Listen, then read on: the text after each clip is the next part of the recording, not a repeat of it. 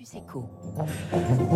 Bonjour Axel Davzac. Bonjour. Vous êtes la directrice générale de la Fondation de France, premier réseau philanthropique en France, qui rassemble des donateurs, des philanthropes de fondations collaboratrices, des bénévoles, des acteurs de terrain où qu'ils se trouvent.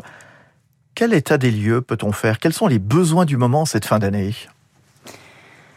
Euh, L'état des lieux est, j'allais dire contrasté, c'est-à-dire que d'une part, bien évidemment, euh, euh, la crise est forte dans Mhm. notre pays depuis, euh, depuis ce printemps 2020 que nous avons tous connu, qui a finalement euh, suscité euh, un, un dérapage et des vraies difficultés pour les gens qui étaient déjà en système de limite de vulnérabilité ou de difficulté. Mhm. Donc on a beaucoup de gens qui ont plongé dans la précarité, qui ont plongé dans un- la vraie souffrance aussi psychologique et psychique. Et à côté de ça, on a vu aussi, euh, depuis, depuis ce printemps 2020, un formidable engagement de la société française. Ouais, ouais. Un engagement à la fois par du temps, par du bénévolat, mais aussi de l'argent euh, et des dons qui progressent. Les Français sont généreux ou pas? Les Français sont très généreux. Et, et je dois dire que euh, en mars 2020, au moment du premier confinement, tout le secteur des associations et des fondations n'était pas certain finalement de, du fait que les Français allaient répondre présents Mhm. euh, et être généreux. Or, il y a eu une collecte absolument extraordinaire en 2020 au moment du premier confinement, mais qui ne s'est pas démentie cette année. Et je crois que ça, c'est quelque chose aussi de très enthousiasmant pour notre pays. Vous êtes sur quelle grande cause en ce moment? Est-ce que le Covid a donné un plus grand impact aux causes médicales? Le Covid a permis, j'allais dire malheureusement, de, de mettre en lumière euh, tout le secteur des soignants et des aidants. Alors, on a un très ancien programme à la Fondation de France qui s'appelle euh, Soigner, soulager, accompagner, qui est justement destiné à ces personnes qu'on voit moins et qui sont autour des personnes Mmh, qui ont une difficulté liée à une maladie. Et, et c'est vrai qu'on s'est aperçu, en tout cas je pense le grand public s'est aperçu qu'il fallait faire des choses très simples, c'est-à-dire les accompagner aussi parfois dans leur quotidien, tous ces soignants et ces aidants, pour euh, les aider à, à, à mettre en œuvre tous les jours leur, leur travail. Vous, vous- vous dirigez la Fondation de France, euh, Axel Davzac. Vous avez fait évoluer vos, vos actions, justement. Comment est-ce que vous travaillez, différemment ou pas? Cette crise, absolument, a, a permis d'accélérer à la Fondation de France les mutations que nous sentions. C'est-à-dire qu'au au premier confinement, tout s'arrête, on a oublié, hein, mais tout, tout s'arrête, tout se ferme.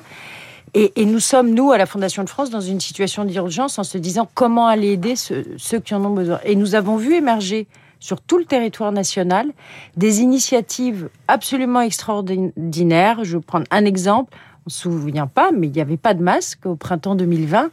Il y a le réseau Résilience qui s'est constitué d'entreprises d'insertion qui s'est mis à fabriquer des, masques.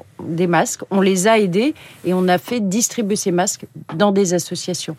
Ou dans le Sud, un collectif qui s'est groupé pour aider euh, à faire des dons alimentaires à ceux qui en avaient besoin. C'est-à-dire que cette crise euh, vous a appris à travailler différemment, à faire naître des interactions, à travailler beaucoup plus sur l'échelon territorial?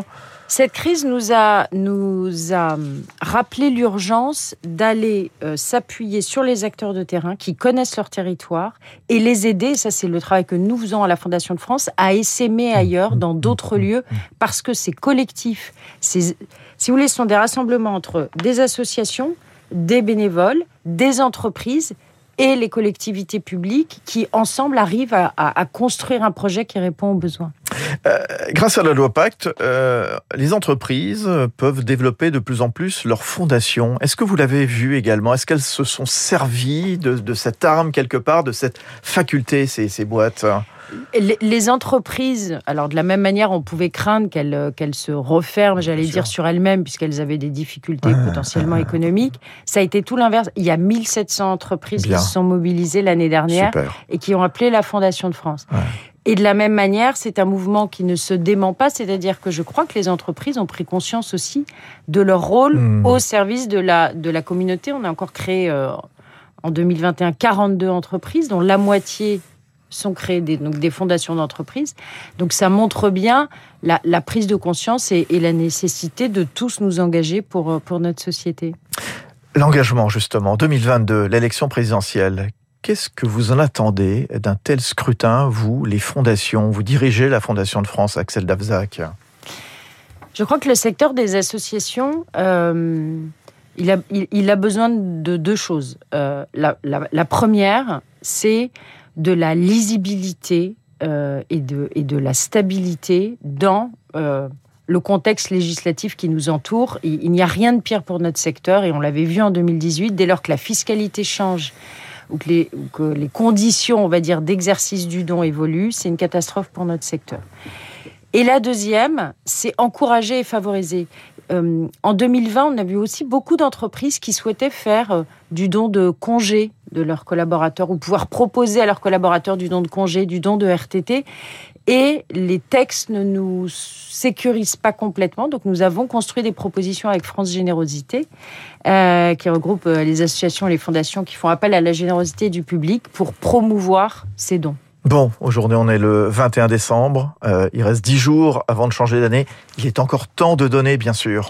Il est temps et c'est urgent. Il y a beaucoup d'actions cette fin d'année, des réveillons solidaires que nous organisons dans toute la France et les gens en ont besoin. Voilà, faut en profiter justement. On est sollicité beaucoup à la maison, dans les, boîtes aux lettres. Ben voilà, profitons-en justement. En tout cas, on est aidé aussi par cette fiscalité aussi, qui pour l'instant est assez encourageante. Oui, oui, qui est encourageante et qui est positif et qui marque la confiance des pouvoirs publics. Merci beaucoup. Merci d'être venu sur Radio Classique ce matin dans la matinale économique. Axel Davzac, la directrice générale de la Fondation de France. Il est 6h53 dans un instant. Baptiste Gabory.